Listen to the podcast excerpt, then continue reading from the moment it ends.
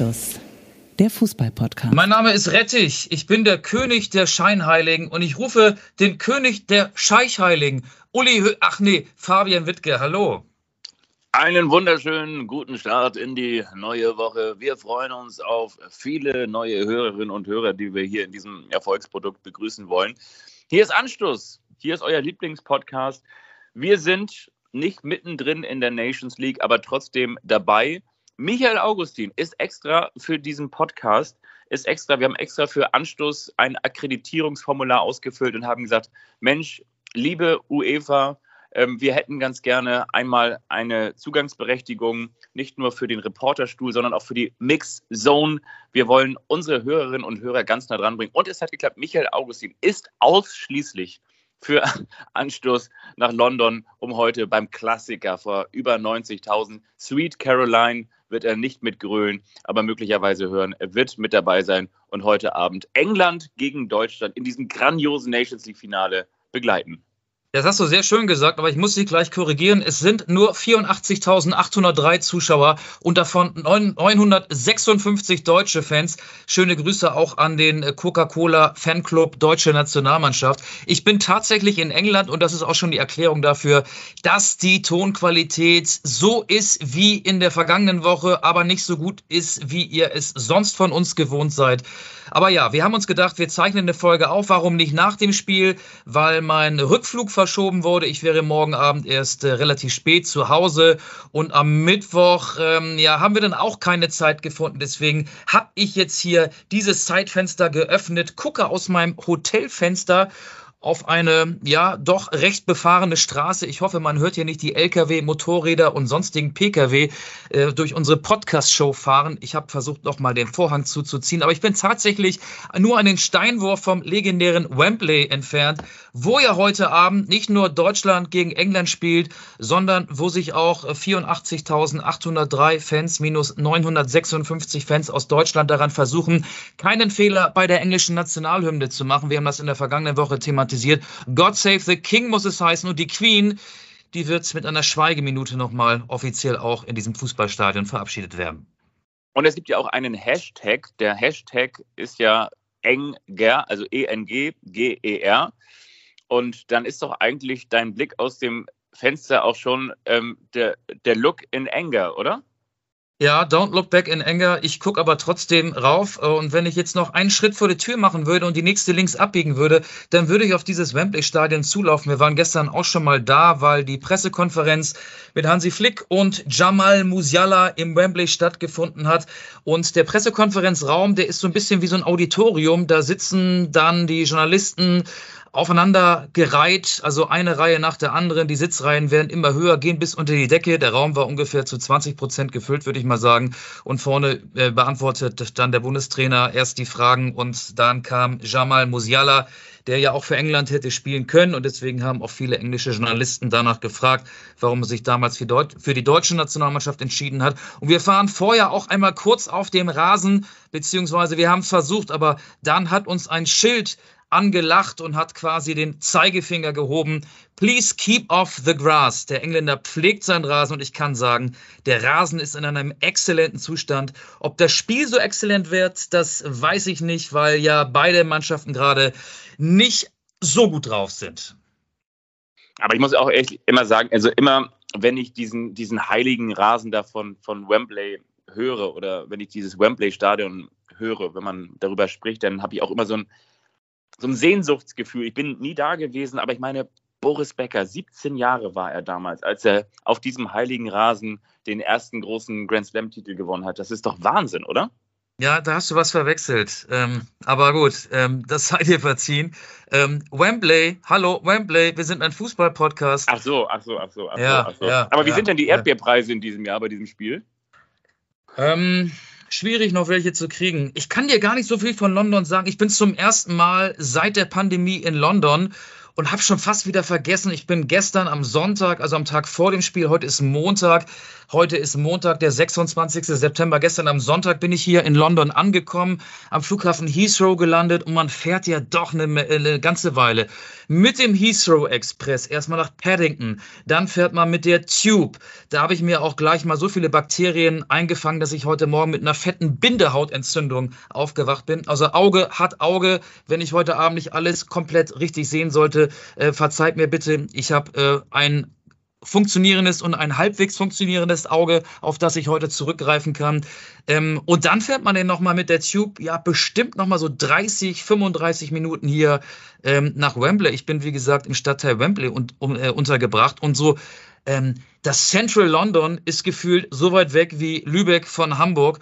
Man bekommt, wenn man längere Zeit nicht da gewesen ist, wieder so ein Gefühl dafür, wie groß diese Stadt ist. Sie ist ja so viel größer als Hamburg, obwohl ja viele sagen, Hamburg und London hätten eine Ähnlichkeit. Und ich habe auch seit gestern, seitdem ich Tube gefahren bin, ähm, so ein Ohrwurm, den kennst du wahrscheinlich auch, wenn du mal in England gewesen bist. Mind the gap. Mind the gap. Mind the gap. Weißt du, was ich meine? Mind the gap. Immer wieder sagen sie, mind the gap. Absolut. Und damit bin natürlich ich gemeint, weil ich muss aufpassen, dass ich diese kleine Lücke finde, in der du nicht redest, damit ich auch mal was sagen kann. Und deswegen kenne ich Mind the Gap natürlich in- und auswendig.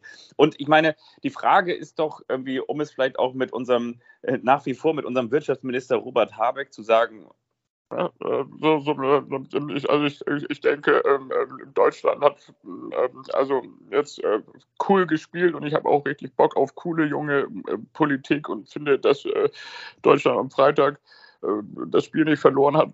Ich würde nur sagen, sie haben aufgehört, Fußball zu spielen.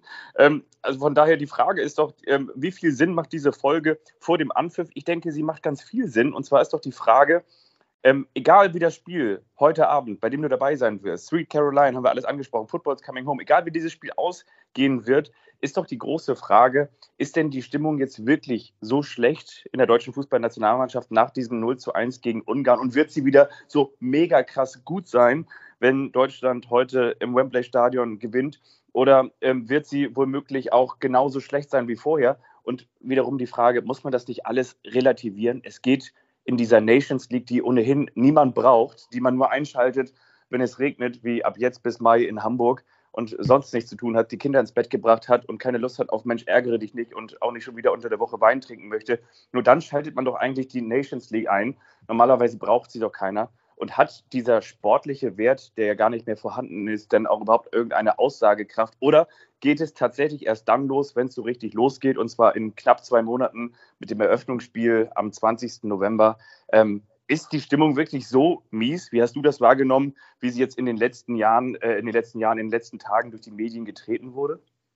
Also Hansi Flick hat ja von der schlechtesten ersten Halbzeit am Freitag gegen Ungarn gesprochen, seitdem er Bundestrainer ist. Hat er auch gesagt, die Mannschaft sei sehr verunsichert gewesen. Die Leichtigkeit hätte gefehlt, die Überzeugung hätte gefehlt, Pass, Ballannahme, Dribblings, all das, was wichtig ist, um gut Fußball zu spielen, hat im ersten Durchgang nicht funktioniert.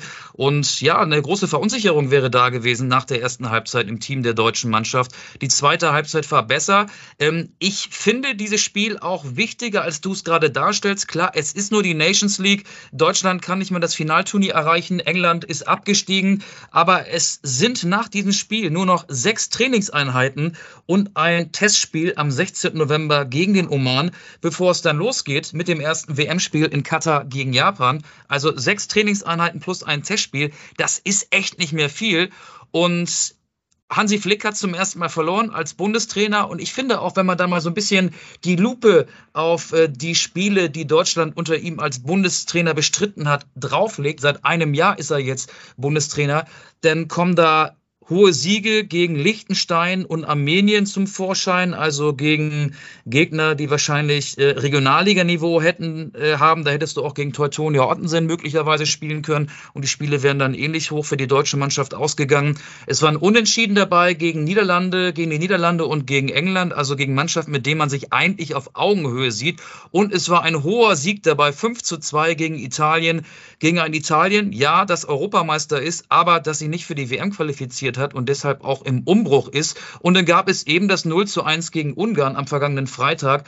Und so wie die Ungarn gegen Deutschland gespielt haben, aus dieser wirklich gut organisierten Abwehr heraus mit vielen gefährlichen und gut vorgetragenen Umschaltmomenten, so könnte beispielsweise auch Japan im ersten WM-Spiel gegen die deutsche Mannschaft antreten. Und deswegen finde ich, ist das Spiel gegen England wichtig. Und natürlich darf man sich nicht von einer Ergebnis leiten lassen und die ganze Stimmung davon abhängig machen. Aber ich finde auch, und dann darfst du gleich wieder die Lücke finden und reinstoßen und auch was sagen. Ich finde, dass viele Nationalspieler momentan nicht gut in Form sind. Das sind die Bayern. Und wenn wir jetzt mal namentlich einige hervorheben, dann ist das Serge Gnabry, der momentan überhaupt nicht funktioniert. Und auch die beiden Leipziger, David Raum, den wir auch in diesem Podcast oft zurecht gelobt haben, und Timo Werner spielen bislang eine schwache Saison für RB Leipzig. Und sie spielen auch schwach in der Nationalmannschaft. Und das ist dann schon gefährlich, zwei Monate vor einem Turnier. Und jetzt ist die Lücke da. Jetzt darfst du. Die Lücke packe ich mir, nicht die Lücke Bacchio, sondern die Lücke Pacchio. Ähm, und zwar wollte ich das witzigerweise auch gerade sagen. Die Frage, die ich gestellt hätte, du hast jetzt noch mit Leipzig mit reingenommen, aber die Frage, die ich in den Raum geworfen hätte, ist die deutsche Fußballnationalmannschaft nur so stark, wie, wie gut die Form ist des FC Bayern München. Also natürlich muss man Ja sagen, weil in der Regel spielen bis zu, weiß nicht, acht Spieler des FC Bayern München in der Startformation. In der ja, aber jetzt, jetzt sind es ja nicht so viele gewesen. Ne? Goretzka und Neuer sind wegen Corona abgereist. Gnabry war dabei, Sané war dabei, Kimmich war dabei, Musiala wurde nur eingewechselt, Müller war dabei. Mehr waren es dann letzten Endes auch gar nicht. Also ich finde, man kann die schwache Form gegen Ungarn nicht nur mit der Krise des FC Bayern in Verbindung bringen. Nee, aber du hast natürlich auch gesagt, die Krise von RB Leipzig spielt auch mit rein. Und man muss dazu natürlich sagen, dass, dass die ganzen vermeintlich starken Teams in der Fußball-Bundesliga, haben wir in den vergangenen Wochen auch drüber gesprochen, ob es jetzt Leverkusen ist, okay, Leverkusen stellt jetzt nicht so viele Nationalspieler, aber ob es jetzt eben Borussia Dortmund ist, ob es ein Süle ist, der momentan auch eher formschwach ist, ob es ein Nico Schlotterbeck ist, der den ganz großen Schritt von Freiburg zu Borussia Dortmund auch noch nicht so ohne oder geräuschlos vollzogen hat, gemacht hat. Das kann man sicherlich festhalten. Dann kommt natürlich die Krise des FC Bayern dazu. Dann hast du Nationalspieler, wie du angesprochen hast, äh, David Raum, der in der vergangenen Saison, in der Nationalmannschaftssaison, aber auch natürlich in der Bundesliga-Saison immer so für, für eine Überraschung nach oben gut war. Timo Werner hat sich auch noch nicht so richtig ähm, akklimatisiert. Von daher, ich glaube, ähm, Deutschland hat wirklich ein, ein großes Formproblem. Aber die Frage ist natürlich auch, ähm, es gibt ja auch noch echt äh, eng getaktet viele, viele Spiele auf unterschiedlichsten Wettbewerben, international, DFB-Pokal gibt es doch und natürlich die Fußball-Bundesliga, bis dann ähm, zum 20. November hin dann kurz äh, eine Pause eingeläutet wird. Und äh, bis dahin kann sich diese Form schon auch noch aufbauen, weil das Potenzial, ich glaube, da sind wir uns einig, das ist ohne Zweifel vorhanden, oder? Ja, aber ich finde, die Deutschen, ähm, die holen so ihre WM-Ambition. Hansi Flick hat ja gesagt, wir wollen Weltmeister werden. Manuel Neuer hat das vor einem Jahr schon gesagt und man hört das immer wieder auch, ähm, wenn man andere Aussagen von Nationalspielern mitbekommt, dass das Selbstverständnis da ist, äh, weil man eben Deutschland ist, um den WM-Titel mitzuspielen. Aber die letzten beiden Turniere waren schlecht. Ne? Also im Achtelfinale der EM ausgeschieden, bei der WM 2018 nach der Vorrunde ausgeschieden. Ich finde, das ist ein bisschen wenig. Also da muss man dann auch mal einen großen schlagen und nicht nur am Rande einer Niederlage haben, wie es im Hinspiel gegen England war. Vielleicht gelingt das ja heute im Wembley-Stadion, aber ich finde, das ist ein bisschen wenig. Ich will jetzt nicht zu streng sein mit der Nationalmannschaft, denn andere Nationen tun sich auch schwer. Frankreich hat gestern gegen Dänemark verloren. Spanien hat am vergangenen Freitag gegen die Schweiz verloren und das sind ja definitiv auch zwei WM-Favoriten. Und England ähm, hat in der Nations League noch gar nicht gewonnen und hat seit fast 500 Minuten kein Spiel, kein Tor mehr aus dem Spiel herausgeschossen.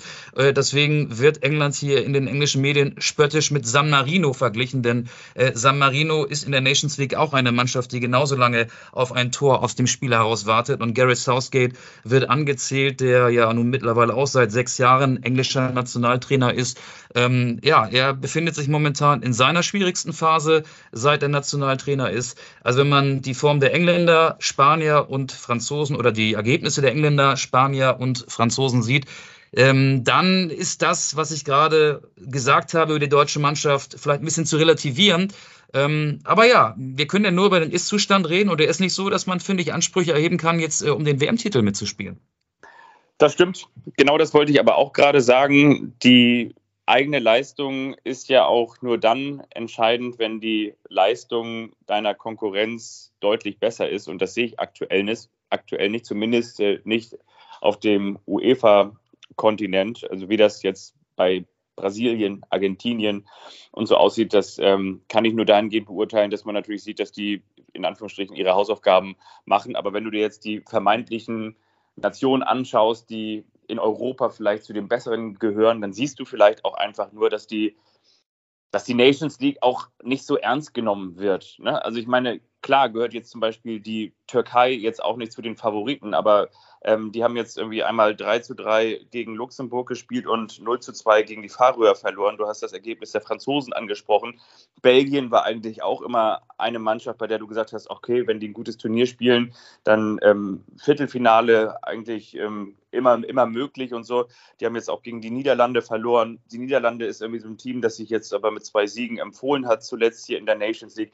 Wie gesagt, ähm, ja, ja, ja. Also wenn, glaube ich, jetzt Deutschland die Spiele, weiß nicht, 3-0 gegen Ungarn gewonnen hätte und vielleicht jetzt heute Abend, das wissen wir ja nicht ganz genau, ein 2 zu 0 oder ein 2 zu 1 im Wembley-Stadion holt, dann bin ich aber auch nicht derjenige, der sagt so, ey komm, sind wir schon in Weltmeisterform. Weißt du, wie gesagt, dafür passiert, glaube ich, noch viel zu viel. Und dafür ähm, wird auch, glaube ich, ganz viel von diesem Gefühl auch abhängig sein, dass denn so eine mannschaftliche Dynamik auch ähm, entwickeln kann. Und ähm, das sehe ich, glaube ich, momentan bei, bei allen Nationen, weil ich, ich sehe momentan keine Mannschaft im Weltfußball, bei der ich sage, so für mich der haushohe Favorit. Ja, und ähm, ich finde, Christoph Kramer hat einen äh, schlauen Satz gesagt, der ZDF-Experte, am Freitag bei der Übertragung des Ungarn-Spiels. Er hat gesagt, das wird eine WM der Form, der aktuellen Form. Das, das sage ich ja. Das sage ich, ist ja genau das, was ich sage. Also genau das empfinde ich auch. Das ist, ist ja, du glaube, hast dafür mehrere Sätze gebraucht. Er hat das mit einem Satz prägnant zusammengefasst. Es wird eine WM der Form. Und ja, ich glaube, ja, der macht, der macht da ist was dran. mit ihm. Nein, ich finde das ja sonst ganz gut mit dir. Ich finde es nur traurig, dass wir uns schon wieder nicht sehen. Das liegt aber ja in diesem Fall auch an mir. Das, wir, wir geloben Besserung finde ich. Sollten wir tun. Ähm, was hältst du denn davon, äh, wenn wir einmal über die WM-Prämien sprechen? Das ist ja nun gestern auch bekannt gegeben worden, was die Nationalspieler verdienen, wenn es äh, in Katar erfolgreich läuft. Also wenn sie Gruppensieger werden, 50.000 Euro, wenn sie das Viertelfinale erreichen, 100.000 Euro pro Spieler wohlgemerkt. Halbfinale 150.000 Euro, dritter Platz 200.000 Euro. Wenn sie das Finale verlieren, gibt es 250.000 Euro pro Mann. Und wenn sie Weltmeister werden, gibt es 400.000 Euro pro Spieler. Gerechtfertigt oder ungerechtfertigt? Also ich denke, es gibt jetzt ja 100.000 Euro mehr als beim letzten großen Turnier. Also es gäbe 100.000 Euro mehr als beim letzten großen Turnier. Und ich denke mir, diese. Ich meine, bei der Euro wäre es genauso gewesen. Ne? Wenn Deutschland Europameister geworden wäre im vergangenen Jahr, dann hätte jeder Spieler auch 400.000 Euro kassiert. Ich dachte, es sind 300.000 gewesen, hatte ich gelesen. Aber gut, ähm, nagelt mich nicht drauf fest. Wo ich eigentlich drauf hinaus möchte, ist, dass, dass ich denke, so, das ist dann irgendwie, also für die, für die meisten, es sei denn, ähm, Hansi Flick nominiert jetzt doch noch Berisha nach und sagt so, komm, ich brauche jetzt nochmal jemanden, der, der, da, der da vorne für eine Überraschung sorgen kann. Meinst du von, von Augsburg, den ja. Berisha, den Stefan Reuter ins Gespräch gebracht hat?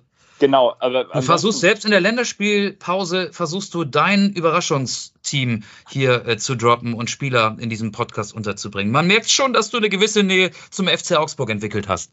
Meine Augsburger, wollte ich gerade sagen. Nein, also natürlich ist das auch ein völliger Quatsch, dass du irgendwie jetzt sagst, nur weil Berisha da jetzt ein, ein Tor geschossen hat gegen die Bayern 1 übrigens äh, und ansonsten, weiß ich jetzt, drei Bundesligaspiele für, für Augsburg gemacht hat, dass man dann jetzt sagt, so, der muss ja irgendwie möglicherweise auch als Alternative in der Nationalmannschaft ein Thema sein. Muss er natürlich nicht. Wir wollten über die Prämien sprechen und ich denke, das ist jetzt vielleicht ein bisschen Populismus, beziehungsweise mag ein bisschen populistisch klingen, aber ich glaube, weißt du, dass die, die Nationalspieler, die werden 0,0 auf diese 400.000 Euro angewiesen sein. Und deswegen finde ich sie auch so albern. Aber ich denke, wirklich jetzt, äh, ich denke, in, in Zeiten, in, in denen wir nicht nur gerade eine Inflation, eine Energiekrise und ähm, eine, eine nachhallende Pandemie und, und Krieg in der Ukraine zu packen haben, ähm, muss man vielleicht einfach mal sagen, wir, wir verzichten auf die Ausschüttung dieser, dieser Prämie für Spieler, die das ohnehin nicht nötig haben und setzen das Geld gezielt woanders ein. Das hätte ich, glaube ich, sinnvoll gehalten. Natürlich weiß ich auch, es gibt häufig nur Geld für einen gewissen Zweck und entweder wird es dahingehend ausgeschüttet oder es gibt es nicht. Also will heißen, es steht nicht für andere Zwecke zur Verfügung. Aber das finde ich ähm, total albern und total absurd, weil ich glaube, kein Spieler in der deutschen Fußballnationalmannschaft sagt, okay, diese, diese 400.000 Euro sind jetzt für mich der Anreiz, mehr Gas zu geben oder weniger Gas zu geben. Wo ich mich so ein bisschen drüber geärgert habe, ist die Berichterstattung, dass immer mit so einem halben Satz viel hätte die Nationalmannschaft der Fußballerinnen den EM-Titel geholt, dann hätten sie nur bekommen. 60.000. Jetzt haben sie für ihren zweiten Platz nur bekommen. Und das ist mir ein bisschen zu polemisch und auch wiederum so ein bisschen Populismus. Und zwar vor dem Hintergrund, ja, ich bin absolut für Gleichberechtigung. Und ich bin auch, das ist so ein bisschen so wie mit der Chancengleichheit auf Bildung. Ich bin total dafür, dass man weiter daran arbeitet, dass der Frauenfußball oder der Fußball der, für, für Frauen ähm, weiterhin Einzug in die großen Stadien erhält, dass sie mehr Medienpräsenz bekommen, dass sie, ähm, so wie jetzt zum Beispiel Hoffenheim gegen Wolfsburg in der großen Pro Zero Arena oder wie sie halt Pre, Pre, wie heißt sie noch? Du weißt ja, ja, so. Diet, so es war nicht ne? das Dietmar Hauptstadion und es heißt auch noch nicht André Breitenreiter Stadion, aber bald wahrscheinlich, wenn Breitenreiter die KSG Zero in die Champions League führt. Zero Zuschauer Arena, wie auch immer. Also auf jeden Fall heißt sie ja irgendwie so, dass man sagt so, okay, das wird jetzt gezeigt äh, im ersten, das wird äh, ausgetragen im großen Stadion.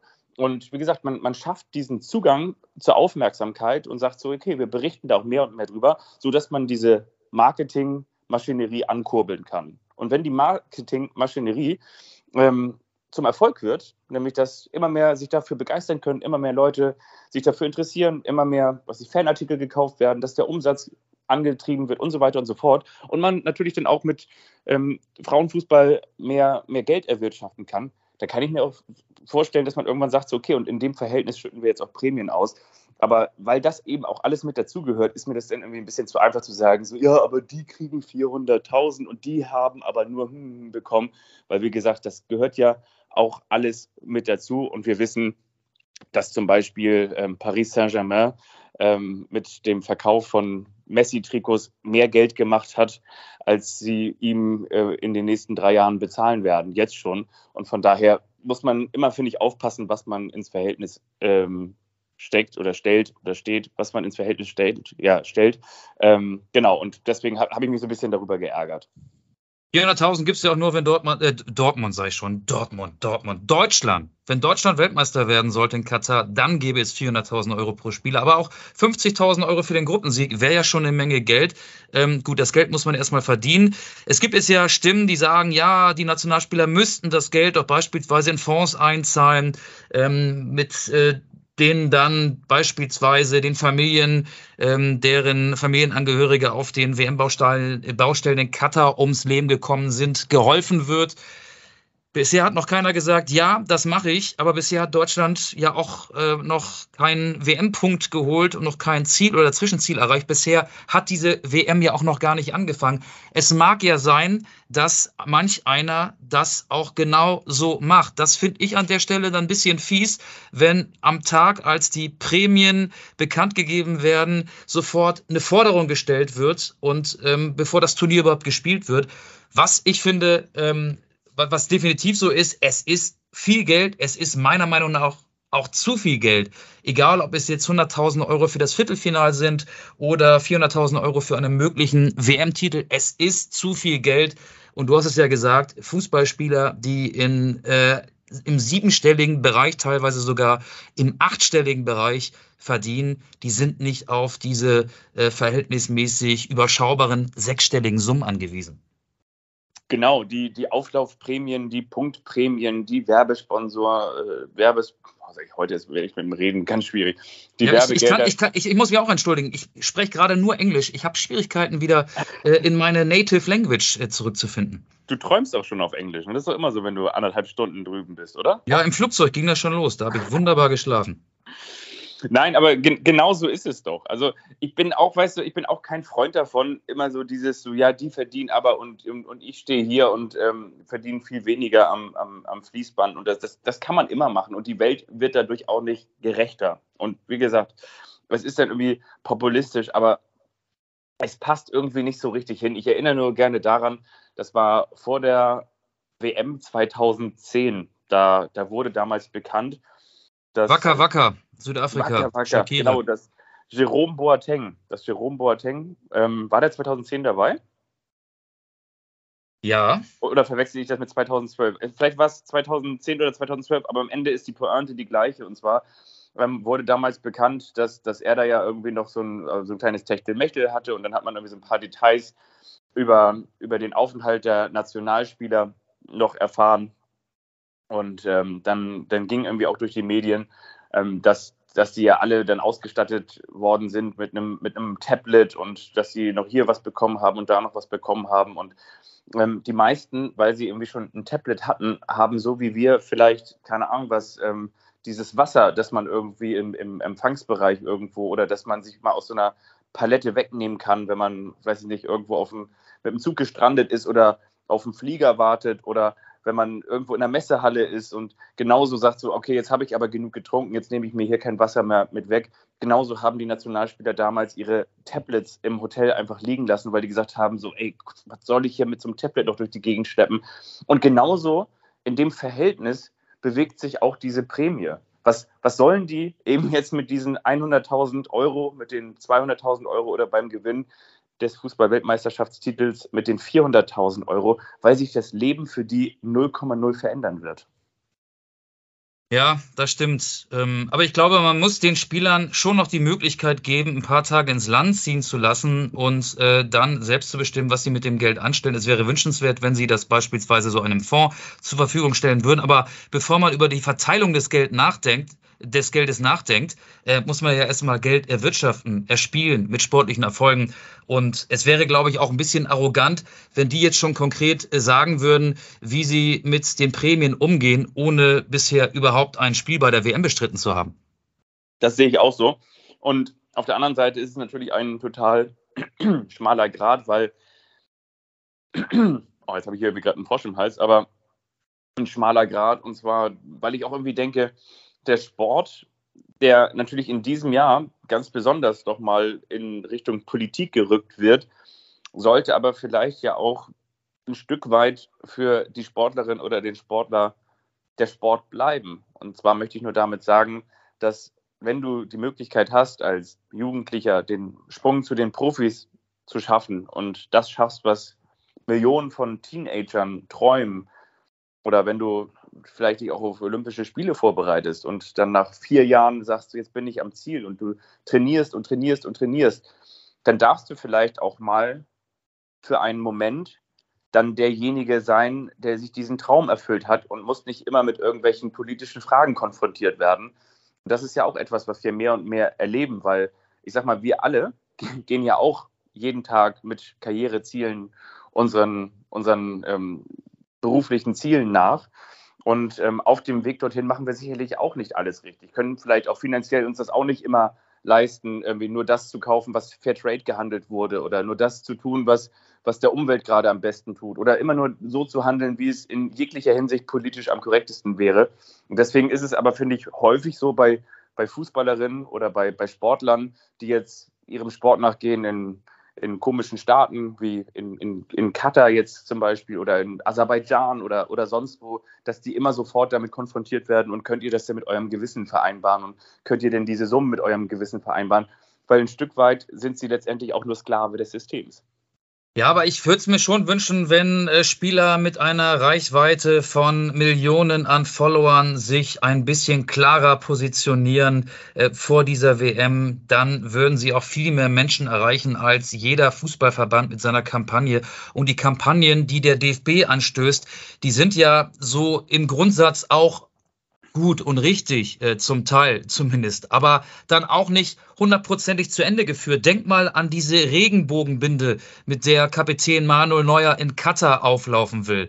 Es ist nicht das Regenbogensymbol, das wir aus der LGQTB-Bewegung kennen, sondern eins, das dem nahe kommt, aber eben nicht das Original. Warum, wenn man sowas schon macht, nicht das Original? Natürlich, weil solche Symbole verboten sind und weil man sich da nicht mit der FIFA anlegen will. Aber warum legen die sich denn nicht mit der FIFA an? Also an der Stelle würde ich mir ein bisschen mehr ähm, Progressivität wünschen, ein bisschen mehr Haltung. Und zwar nicht nur von dem Verband, sondern auch von einzelnen Spielern.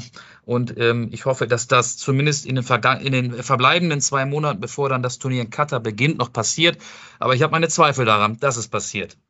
Vielleicht muss man dann aber auch mehr Haltung als man verspricht, um dieses schief sitzende Wortspiel beziehungsweise einfach mal so ein bisschen zu, zu bemühen. Und zwar ähm, ist doch aber die Frage, ist es denn nicht auch doppelmoralisch und ist es nicht inkonsequent? Weil wenn du wirklich eine Haltung zu etwas hast, dann bleibt doch eigentlich nur für dich am Ende die Entscheidung, fahre ich da hin oder fahre ich da nicht hin. Du kannst doch auch noch so, so sehr jetzt dich aufbäumen und sagen, mit meiner Social-Media-Agentur bastel ich jetzt hier eine Kampagne und sage, die sind aber alle doof und ähm, ich möchte auf diese Menschenrechtsverletzungen hinweisen und so weiter und so fort. Und am Ende ist es so, wie übrigens ich auch ganz häufig ganz viel gerade aus meinem Bekannten- und Verwandtenkreis wahrnehme, dass viele sagen, ach weißt du was, dieser November, der ist ganz schön verregnet, der ist ganz schön grau.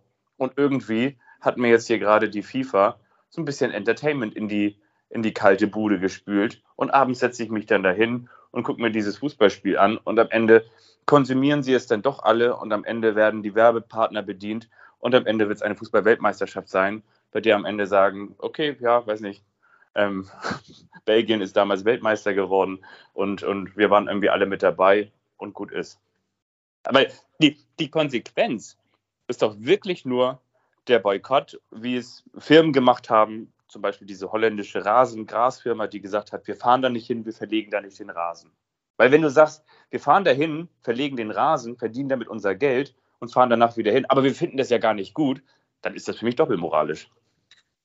Ja, Schwieriges Thema. Was würde passieren, wenn ein Nationalspieler, nennen wir ihn beispielsweise Leon Goretzka, weil ja. den fasse ich so als Spieler oder den nehme ich wahr als ein Mensch, der Haltung hat, der ja auch äh, gegen Ungarn bei der EM dieses Herzchensymbol gemacht hat, nachdem er das Tor erzielt hat und somit auch die ungarischen Fans ähm, angestachelt hat. Also das ist, das ist schon mal eine Geste, ähm, die, ähm, die hat Haltung bewiesen, finde ich.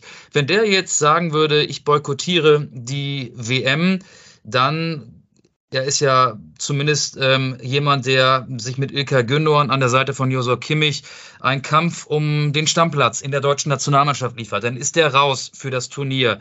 Ähm, dann hat er vielleicht auch ähm, seine Partner nicht bedient und muss da vielleicht ähm, Vertragsstrafen ähm, einkalkulieren. Jetzt kann man sagen, natürlich äh, ist das nicht so schwerwiegend, weil der verdient ja genug Geld. Dann kriegt er ähnlich wie bei den Prämien halt dieses Geld, was da möglicherweise auf ihn wartet, nicht. Ähm, und er hat dann ja noch zwei Saisons Zeit, um sich wieder in den Kader für die EM 2024 zu kämpfen. Ich glaube, eine größere Wirkung wäre es gewesen, wenn ähm, ganze Nationen, ganze Verbände dieses Turnier boykottiert hätten. Ähm, hat aber kein Verband gemacht. Ein einzelner Spieler hat vielleicht mal kurz ähm, für ein paar Tage in dem jeweiligen Land dann, wenn es ein Leon Goretzka ist, der beim FC Bayern spielt und eine gewisse Reichweite, eine gewisse Popularität hat, dem gehören dann für ein paar Tage die Schlagzeilen. Aber ich glaube, ähm, der Fokus wird dann trotzdem ganz schnell wieder auf das Turnier gerichtet werden. Wenn jetzt aber Engländer, Franzosen, Spanier, Deutsche nicht dabei gewesen wären, um jetzt mal vier Top-Nationen aus Europa zu nennen, dann hätte die FIFA echt ein großes Problem gehabt. Das wäre möglicherweise ein Ansatz gewesen, um die Vergabe an Katar zum Umstürzen zu bringen, um einen anderen ähm, WM-Gastgeber schnell in die Spur zu schicken. Aber ähm, ich glaube auch nur, wenn solche Top-Nationen ihr, ähm, ihre Teilnahme zurückgezogen hätten.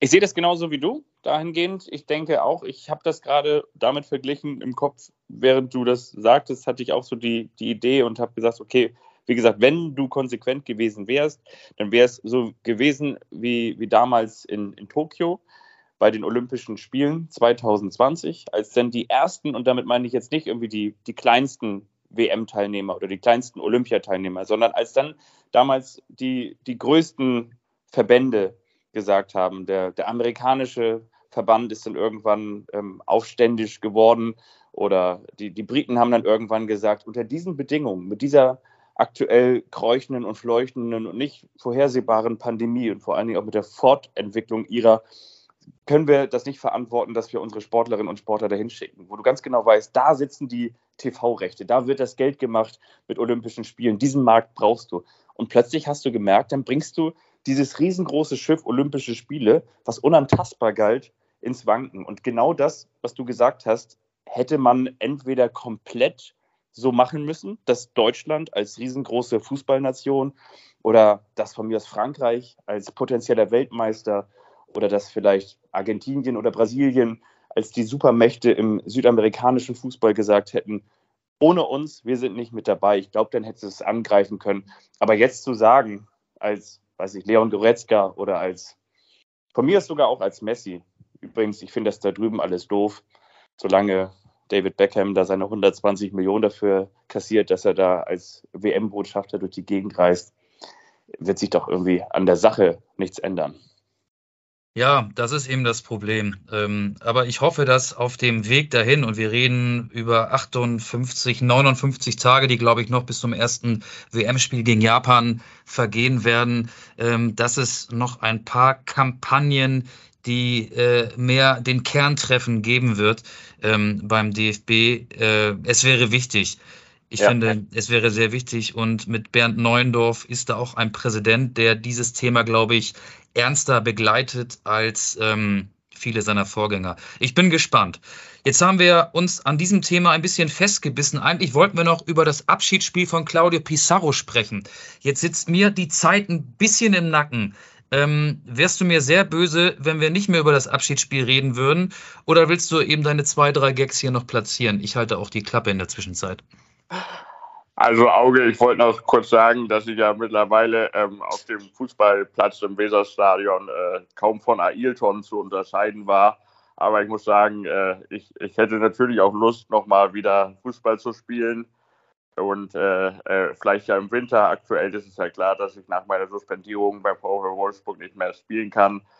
Und äh, Claudio Pizarro, super Typ. Und äh, vielleicht hat Fabian ja in der eine überrascht den anderen äh, diesbezüglich auch noch eine Kleinigkeit vorbereitet. Von daher würde ich sagen, ähm, so ähnlich wie bei YouTube in meinem Format, Schlag den Kruse, verab.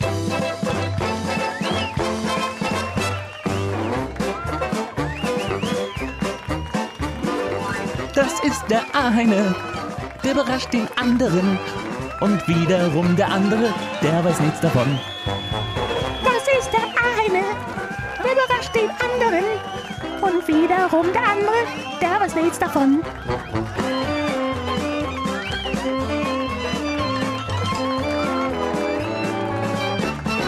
Der eine überrascht den anderen. Oh, da ist sie schon, unsere Kultrubrik. Der eine überrascht den anderen. Ja, Max, möchtest du dann gleich weitermachen oder Fabian oder wer auch immer von euch beiden? Ich mache gerne mit dem Claudio Pizarro Quiz weiter.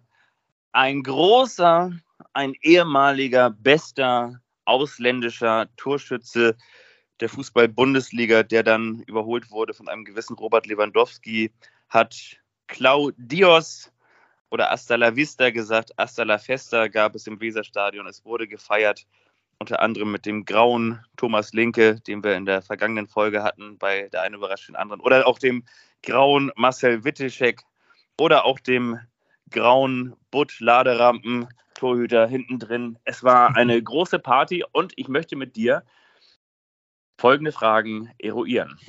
Michael Augustin, kannst du mir sagen, wie alt ist Claudio Pizarro? 43.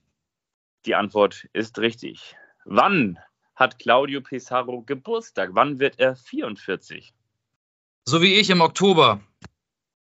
Aber die Frage ist, an welchem Oktober? Ich gebe dir drei Antwortmöglichkeiten.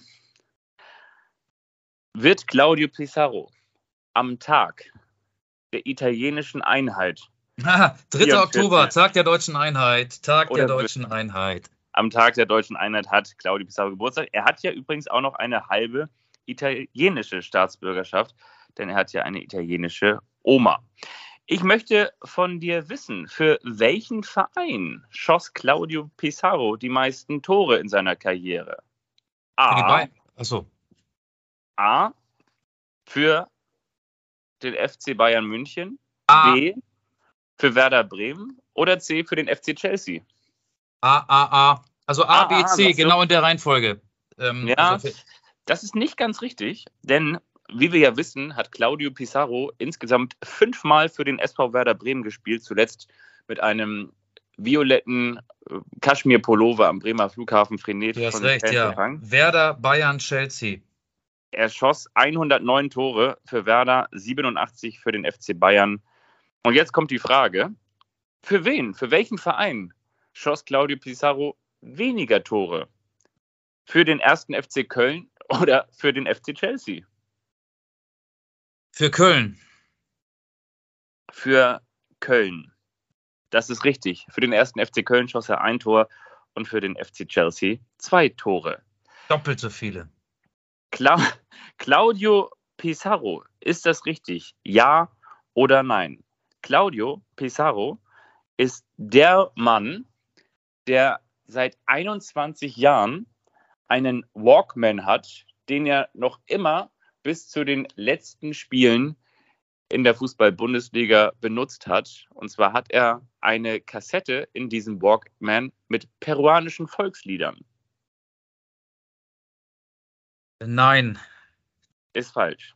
er ist ein moderner Mensch. Er hat keinen Walkman mehr.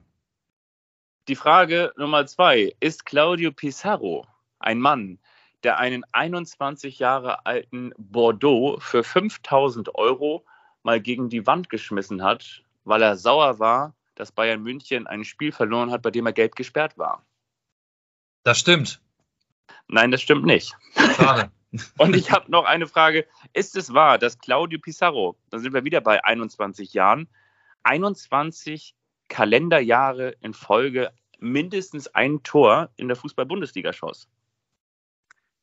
Das ist wahr. Das ist wahr, das ist richtig. Und abschließend möchte ich von dir wissen, lieber Michael Augustin, was denkst du, wie heißt der allererste Verein, und zwar nicht bei den Junioren, sondern im Herrenverein von Claudio Pizarro, bei dem er zwischen 1996 und 97 spielte? Lima vielleicht? Peru? Es- Lima? Es ist nicht Alianza Lima, das ist der zweite Verein. Er startete seine Karriere im Herrenbereich im zarten Alter von 17 Jahren bei Deportivo Pesquero. Ja, natürlich. Claudio Miguel Pizarro Bosio am 3. Oktober 1978 in Callao oder wahrscheinlich sagt man in Südamerika in Cachao, Cachao geboren. Es gibt auch in Kascho-Unternehmen gibt es da auch, ne? Das sind sehr strenge äh, Mitbürger.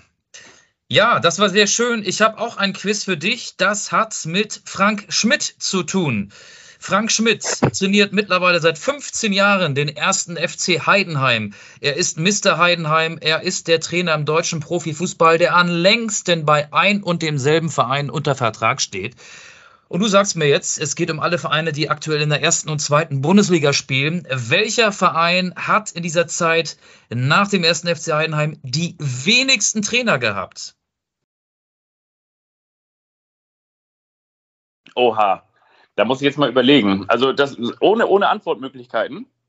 Ja, das ist gar nicht so schwierig, weil es gibt ja in der ersten Liga auch einen Verein, der sehr lange schon mit Christian ein und dem. Freiburg. Das, ja, genau. Ähm, 15 Jahre, wie viele Trainer hatte Freiburg in diesen 15 Jahren? Was glaubst du? In den 15 Frank Schmidt-Jahren? Zwei. Nein, es waren drei. Ah, Es war von hinten angefangen, Christian Streich. Weißt du noch, wer sein Vorgänger war? Robin Dutt. Äh, der war sein Vor Vorgänger. Wer war zw äh, zwischen Dutt und Streich? Ist Ah, auch gerade in London, hat möglicherweise beruflich mit der deutschen Nationalmannschaft zu tun. Hansi Flick. Nein, aber Sorg, sein Sorg, Assistent Sorg. Markus Sorg, das ist richtig. Weißt du, welcher Verein in dieser Zeit, in den 15 Frank-Schmidt-Jahren, die meisten Trainer hatte, wir sprechen über 36 Vereine, die in der ersten und zweiten Liga spielen. Welcher Verein hatte die meisten Trainer in den vergangenen 15 Jahren? Ich würde sagen, also entweder ist es der HSV oder Schalke und ich sage jetzt einfach mal der HSV. Das stimmt. Nenne mir drei Trainer des HSV aus den vergangenen 15 Jahren. Thorsten Fink, Bert van Marwijk und Zinnbauer. Joe Zinnbauer, auf den wäre ich auch als allererstes gekommen. Vollkommen richtig. Wer hatte in diesen 15 Jahren mehr Trainer? Der VfB Stuttgart oder Borussia Mönchengladbach? Der VfB Stuttgart. Ja, 22. Gladbach nur 10. Wer hatte in dieser Zeit mehr Trainer? Der VfL Wolfsburg oder der FSV Mainz 05? Oh, da tippe ich auf, auf jeden Fall auf Wolfsburg. Das stimmt. 18 Wolfsburger Trainer, 11 Mainzer Trainer. Schätzfrage: Wie viele Trainer hatte Borussia Dortmund in den vergangenen 15 Jahren? In den vergangenen 15 Jahren, ich glaube, das kriege ich sogar fast genau hin, aber nur ganz fast genau, 15 Jahre. Also da haben wir ja Klopp, Tuchel, Favre, Rose, Terzic. Ich sag mal sechs. Nee, es sind neun. Ähm, ich muss mal kurz überlegen. Doll fällt mir noch ein, Stöger fällt mir noch ein. Ähm, ich habe jetzt nur die Zahl neun auf meinem Zettel stehen, weiß jetzt gerade nicht, wer die neun sind. Ich könnte das mal äh, googeln, aber dann könnte ich die nächste Frage nicht stellen. Also, ich krieg das mal raus. Du kriegst das mal raus, okay. Ja. So, so eine Frage oder zwei hätte ich vielleicht noch. Es sind diese Schätzfragen. Wer hatte mehr Trainer in diesen 15 Jahren? Holstein Kiel oder dein FC Augsburg? ähm, Augsburg. Falsch. Augsburg hatte 11, Kiel 14. Und während du noch guckst, wer denn die meisten Trainer hatte, äh, nee, Quatsch, äh, wie viele Trainer, nee, wer die neun Dortmunder Trainer der vergangenen 15 Jahre waren, ähm, stelle ich dir noch eine Frage. Wir haben ja gelernt, dass der SC Freiburg die wenigsten Trainer hatte hinter Heidenheim. Und es gibt zwei Vereine gleich auf aus der ersten und zweiten Liga. Der eine ist Union Berlin und der andere, auf den kommst du vielleicht auch, den hast du vor kurzem live Fußball spielen sehen. Welcher Verein hatte ähm, auch gar nicht so viele Trainer in den vergangenen 15 Jahren?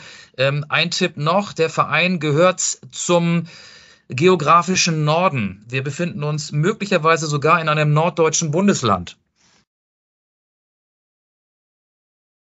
Habe ich live Fußball spielen sehen? Ja, da waren wir sogar zusammen bei diesem Spiel, an dem der Verein teilgenommen hat. Die Antwort ist. Na, sag. Eintracht Braunschweig. Eintracht Braunschweig. Wann waren wir denn zusammen in Braunschweig? Na, wir waren in Hannover gegen Braunschweig. Ach, in Hannover gegen Braunschweig. Okay, ja, das Ja, ja, und Thorsten ja, Lieberknecht war doch da auch zehn Jahre. So. Ähm, hast du die neuen Dortmunder rausgefunden? Sonst, äh, also mein Quiz ist jetzt zu Ende. Jürgen Röber, Thomas Doll, Jürgen Klopp, Thomas Tuchel, Peter Bosch nicht zu vergessen, Peter ja. Stöger, Lucien Favre, Edin Terzic und Marco Rose und jetzt wieder Edin Terzic. Das wäre dann der Wir, wir haben Favre eben in unserer Aufzählung vergessen. Meine Güte. Wir sind heute nicht konzentriert, wir sind tüdelig. Wir sollten schnell zum Ende kommen. Äh, aber vorher möchte ich noch äh, dich um einen Song für unsere Spotify-Liste bitten. Sehr, sehr gerne ich hoffe, wir haben es noch nicht drauf. Don't look back in anger. I heard you say. Oasis, bitte. Okay. Bei mir oder von mir gibt's äh, Metallica mit etwas leichtem The Unforgiven. Warum? Weil ich gestern durch die langen Flure des Wembley-Stadions gegangen bin. Da hängen ganz viele Fotos von großen Fußballspielen, aber eben auch von großen Konzerten, die im Stadion stattgefunden haben. Robbie Williams ist da zu sehen, Muse sind da zu sehen, Oasis meine ich auch gesehen zu haben ähm, und ein Foto von James Hetfield, dem Frontmann der Band Metallica. Deswegen gibt es von mir Metallica mit The Unforgiven.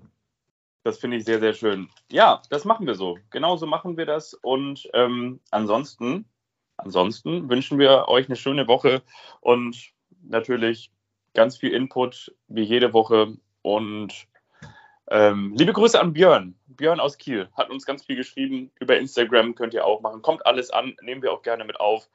Habt eine schöne Woche. Dir viel Spaß im Stadion. Zieh dich warm an, es könnte regnen. Ja, aber das Stadion hat ein Dach. Ich glaube, die meisten Plätze werden dann vom Regen geschützt werden. Ich muss noch erwähnen, oder wir sollen ja immer erwähnen, das ist der spezielle Wunsch an der Hörerin, äh, in welchem Stadion wir am kommenden Wochenende sein werden, bei welchen Spielen. Wo hören wir dich, sehen wir dich, wenn du unterwegs bist? Du hörst mich in München, denn ich bin privat bei meinen ehemaligen Nachbarn in München. Ja, sehr schön. Bei 1860 München oder beim FC Bayern? Wer ist dein ehemaliger Nachbar? Wir hatten überlegt, dass wir gemeinsam zum Spiel der Bayern gegen Leverkusen gehen, aber eine Karte ganz oben unterm Dach im Leverkusen-Block sollte weit über 70 Euro kosten. Und haben wir gesagt, so, weißt du was, das ist es uns nicht wert und deswegen gehen wir nicht hin. Also geht er entweder zur Türkgücü München oder zur Spielvereinigung Unterhaching. Ja, ja, gute Wahl. Ich bin am Freitag in Hannover gegen den HSV und am Samstag in der dritten Liga in Osnabrück. Das soll es jetzt von mir aber auch gewesen sein.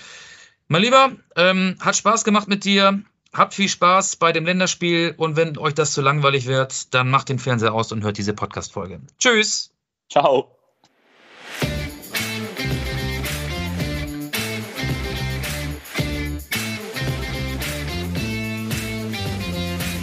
Anstoß, der Fußball-Podcast.